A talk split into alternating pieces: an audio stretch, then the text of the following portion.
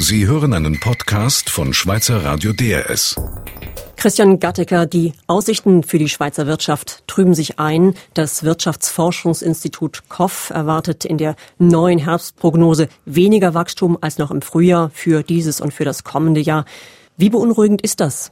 Das ist nicht beunruhigend, das ist nur das, was wir aus dem Ausland schon lange sehen, auch aus Deutschland.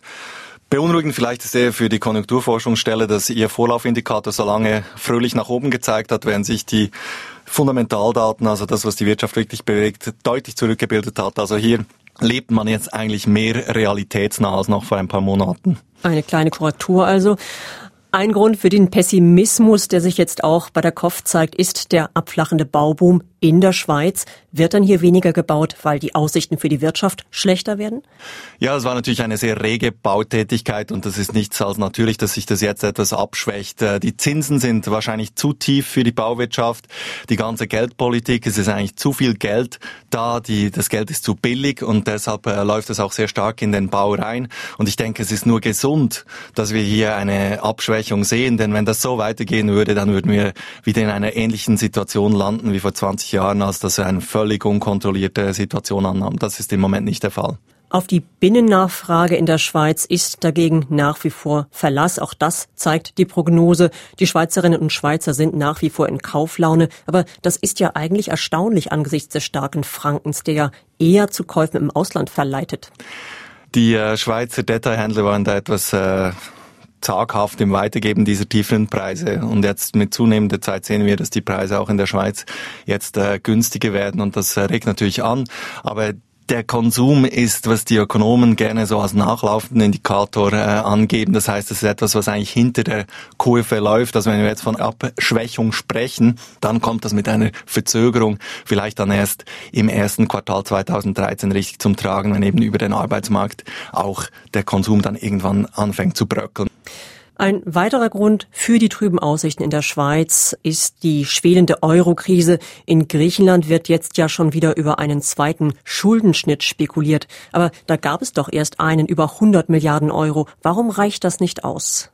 Also zum ersten äh, reicht das nicht aus, weil im Moment immer noch die Troika, also das heißt die großen Partner von Griechenland, der IMF, der Währungsfonds und die äh, Europäische Zentralbank und äh, die ganze Euro-Administration, weil sich die nicht einigen können mit den Griechen. Also irgendwo äh, streitet man sich da jetzt über das Budget, ob, ob das überhaupt noch möglich ist, ähm, da auf einen gemeinsamen Plan zu kommen und deshalb kommen solche äh, Spekulationen.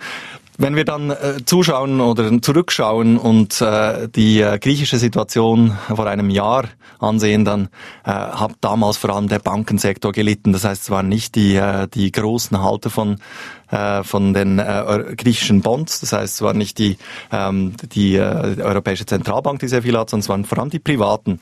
Und äh, das wäre jetzt in einem zweiten Schuldenschnitt anders. Da wäre jetzt auch die Europäische Zentralbank betroffen und eigentlich auch die öffentliche Hand, also all diese Mechanismen, die die Eurozone äh, aufgestellt hat, um Griechenland zu stützen. Also von daher weniger für die Privatwirtschaft, aber mehr für die öffentliche Hand ein Problem. Und wenn die EZB mit rangenommen wird, dann hieße das ja auch die daran beteiligten Länder und damit auch die daran beteiligten Steuerzahler. Da wird der Widerstand schon ziemlich groß sein, wahrscheinlich aus den Ländern.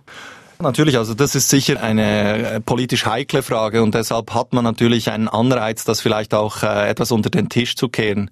Ich glaube, mit Griechenland äh, muss man sich einfach vor Augen führen, das ist eine ganz andere Situation als vor zwei Jahren. Griechenland wird nicht mehr in dieser Form die ganze Union und die ganze Währung äh, in Frage stellen. Da hat man die richtigen Brandmauern hochgezogen, da hat man äh, verschiedene Mechanismen zur Stabilisierung eingeführt und deshalb ist das wahrscheinlich eher ein politisches Problem. Und ich glaube, es wäre ein Fehler, wenn man hier Griechenland gehen lassen würde oder nochmal so eine Schuldenrestrukturierung machen würde, aber eher aus geopolitischen Risiken als aus äh, wirtschaftlichen Risiken denn dieses Übergreifen auf das europäische Finanzsystem, eben über die Banken, die haben jetzt abgeschrieben, oder auf Italien, Spanien, diesem, diesem Problem von vor zwei Jahren hat man jetzt einen Riegel geschoben. Es sind immer noch Spekulationen über diesen zweiten Schuldenschnitt. Wie wahrscheinlich ist das, das kommt? Das ist wirklich eine Verhandlungssache. Das kann man im Moment schwer abschätzen.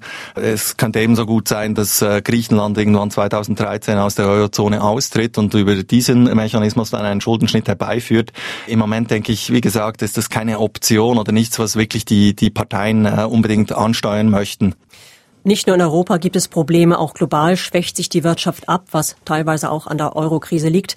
In China wird jetzt immer wieder vor der Gefahr einer harten Landung gewarnt. Wie groß ist denn diese Gefahr?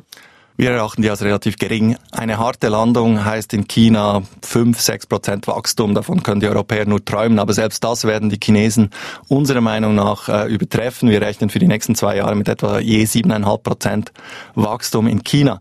Das ist halt nicht mehr so viel wie vor äh, zwei, drei Jahren, aber es ist immer noch eine ansehnliche Größe. Ich denke, die größte Veränderung, die sich in China auftut, ist dieser Wechsel, dieser Machtwechsel, die neue Generation, die hier an den Drücker kommt. Und ich denke, da wird China vor allem viel Energie brauchen, um das relativ und relativ äh, geschmeidig, relativ äh, ohne große Nebengeräusche über die Bühne zu bringen. Und äh, ich denke, im Moment haben sie vor allem die Inflation bekämpft, haben durchaus in Kauf genommen, dass das Wachstum äh, zurückgeht. Das wird dann 2013 allenfalls etwas in die andere Richtung gehen und von daher sich auch wieder stabilisieren.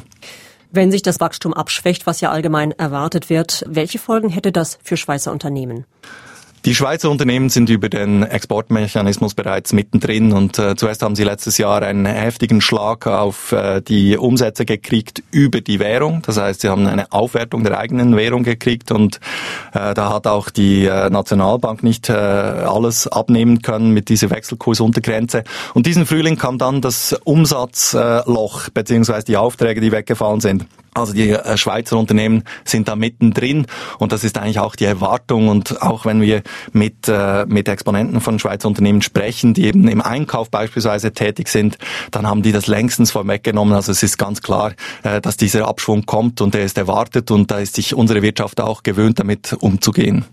Christian Gattiker, kommen wir zu einem ganz anderen Thema. Die Schweizer Jungsozialisten haben diese Woche eine neue Volksinitiative gegen Agrarspekulation angekündigt. Schweizer Banken und Versicherungen und Fonds sollen die Finger von der Spekulation mit Nahrungsmitteln lassen. Weiß man denn eigentlich, wie groß der Anteil der Spekulation an den steigenden Nahrungsmittelpreisen ist? Ja, da gibt es einige Studien darüber, äh, wie so oft, nicht unbedingt äh, abschließend mit einer genauen Einschätzung, aber äh, es zeigt sich doch, dass zu einem guten Teil ähm, die Agrarspekulation überschätzt wird. Und auch die Abtrennung von wirklich dem, was fundamental, also von jemandem, der in diesem Geschäft ist, zu halten ist, gegenüber dem, der vielleicht auf steigende Preise setzt, da tut sich in der Regel auch die akademische Welt schwer. Das wäre also die Trennung zwischen böser Spekulation in Anführungszeichen und genau. guter Spekulation. Genau. Was ich sehr oft höre von den äh, Profis äh, auf der Rohstoffseite, also diejenigen, die wirklich damit beschäftigt sind, Rohstoffe zu kaufen und dann über ein Verteilnetz an die Konsumenten oder an die Industrie zu bringen. Von diesen äh, Stellen höre ich oft, dass eigentlich die Finanzinvestoren über den Tisch gezogen werden, also die in dieser Sprechweise bösen Spekulanten eigentlich eher über den Tisch gezogen werden, weil sie den Markt nicht so gut kennen. Und ich denke, da wäre vielleicht die SP-Initiative sogar einen gewissen Schutz. Wenn Sie sich in die modernen äh, Gütemärkte und Agrarmärkte einlesen und, und schauen, wie die Mechanismen laufen, dann ist es doch so, dass dieses System, wo man spekulieren kann nach der SP-Sprachwahl, dass dieses System hocheffizient ist, ein Erfolgssystem ist und eigentlich für eine gute Versorgung in den westlichen Ländern gesorgt hat. Also die amerikanischen Farmer, die sitzen an ihren Computers und schauen, soll ich jetzt diesen Herbst äh, lieber in Richtung äh, Winterweizen gehen oder soll ich nochmal Mais anbauen, aufgrund der Kontrakte. Und das zeigt ziemlich genau, das System wo eben Mangel ist. Und der Preis ist vor diesem Hintergrund ein Signal und macht das System eigentlich besser. Und ich glaube, das Überschwappen dann auf die Schwellenländer, wo die Leute wirklich hungern, das ist etwas, was man auf einer anderen Ebene lösen muss. Nämlich auf welcher? Ich denke, dort muss man sicher äh, unterstützen, dort muss man sicher weiter äh, solche Projekte äh, unterstützen, die eben die ganze Wertschöpfungskette dort verbessern. Beispielsweise in Indien geht immer noch die Hälfte, rund die Hälfte der Ernte auf dem Transportweg kaputt. Und wenn dort die Preise steigen, ist das eigentlich ein Zeichen für die Transporteure, dass sie investieren können, dass sie ihre, ihre Kühlkette verbessern können, dass sie das ganze Transportwesen verbessern können. Und das sollte dann in Zukunft zu einer besseren Versorgung führen. Das dann, war aber bisher auch so. Diese extremen Ausschläge, die gibt es aber erst seit der Deregulierung, ja, seit eben auch Finanz Akteure einsteigen können in die Spekulation.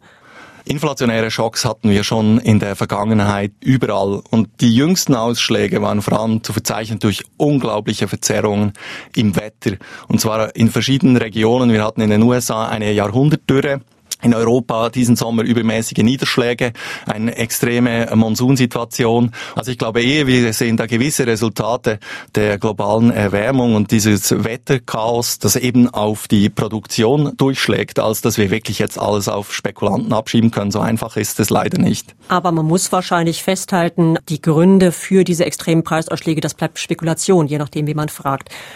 Noch eine Frage an Sie, Christian Gattiker. Wie sinnvoll ist denn ein Schweizer Alleingang in dieser Frage? Das ist ein Tropfen auf den heißen Stein, wie so oft, wenn man solche Sachen einführt, ist es eigentlich, als ob man einfach jemand anderem die Möglichkeit offen lässt, das zu tun. Noch ein Schweizer Thema. Die Inlandsbanken haben eine eigene Interessengemeinschaft gegründet innerhalb der Schweizerischen Bankiervereinigung. Das kann ich nachvollziehen. Es gibt da sicher eine große Spaltung zwischen den internationalen Konzernen und den lokalen Matadoren. Die Inlandsbanken sehen sich ja offenbar nicht gut vertreten durch die Bankiervereinigung und sagen, die kümmert sich vor allem um die Belange der Großbanken. Ich denke, die Inlandsbanken sind im Moment gar nicht so schlecht bedient. Äh, der äh, Hauptfokus ist natürlich auf den internationalen Spielen, aber das lässt eigentlich einigen Raum für die Inlandbanken zu operieren und dann in ein gewisses Vakuum auch reinzudrängen, das die Großen offen gelassen haben in der Schweiz. Welches ja, Vakuum ist das? Ja, gerade bei der Kreditvergabe der, der, letzten Jahre haben wir gesehen, dass dann natürlich einzelne kleinere Spieler, ich denke da auch an eine Raiffeisen, sehr, sehr aggressiv oder auch die Kantonalbanken sehr aggressiv ihre äh, Kreditvergabe ausgeweitet haben im Hypothekarmarkt, zum, zum Teil auch über die Stränge geschlagen haben. Das haben wir diesen Sommer gesehen. Da wurde Raiffeisen zum Beispiel von einer internationalen Ratingagentur zurückgestuft, eben genau mit dem Hinweis darauf, dass hier einiges gelaufen sei. Also ich kann mir eben doch vorstellen, dass das Ganze nicht unbedingt dann im Interesse der Inlandbanken ist, wenn sie plötzlich sich dann als Phalanx aufstellen, dass sie dann plötzlich auch äh, regulatorischen Druck, weiteren regulatorischen Druck sehen werden. Das heißt, dass man ihnen noch stärkere Auflagen macht, wie sie das Kreditgeschäft zu bewältigen haben. Ich denke, dass dieser Zusammenschluss sich auch durchaus als Bumerang erweisen könnte.